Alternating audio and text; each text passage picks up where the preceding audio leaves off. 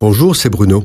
Merci d'écouter ce podcast. N'oubliez pas de vous abonner et d'activer les notifications afin d'être averti chaque semaine des prochaines sorties. Dire que le monde a évolué en 20 ans plus qu'il ne l'a fait durant toute l'histoire connue de l'humanité est un euphémisme.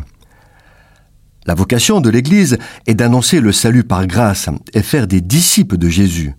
Pour cela, il faut évangéliser le monde.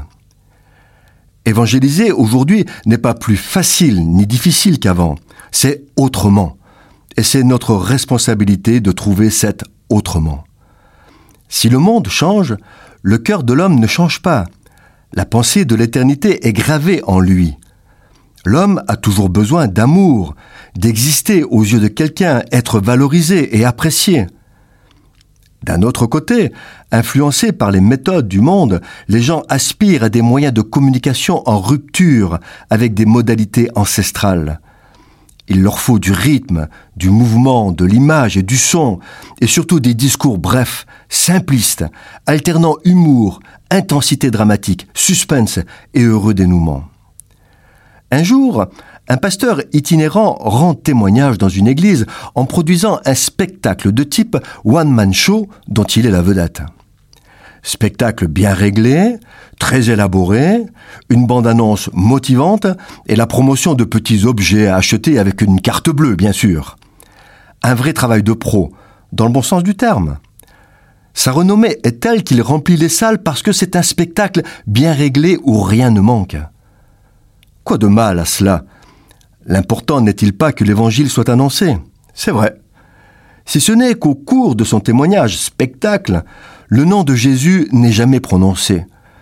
Il n'est jamais parlé de la croix, ni du péché de la repentance, et encore moins du sang, du pardon, qui est de moins en moins accessible à la compréhension du monde.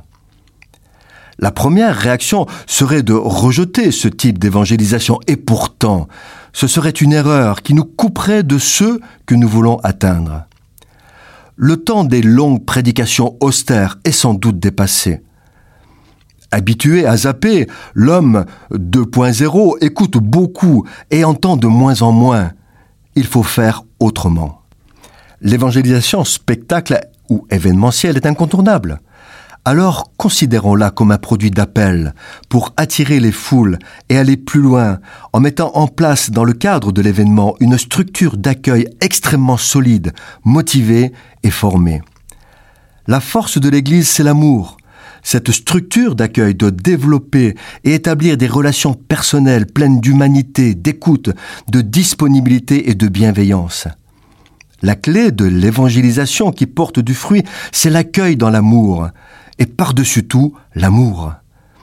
Les technologies numériques déshumanisent les relations, nous devons les réinventer. C'est à terme une question de survie. Il ne s'agit pas de faire des professionnels de l'accueil et de l'évangélisation, mais il y a dans cette fonction quelque chose de professionnel qui s'apprend. Jésus-Christ nous demande d'être ouvriers avec lui dans sa moisson.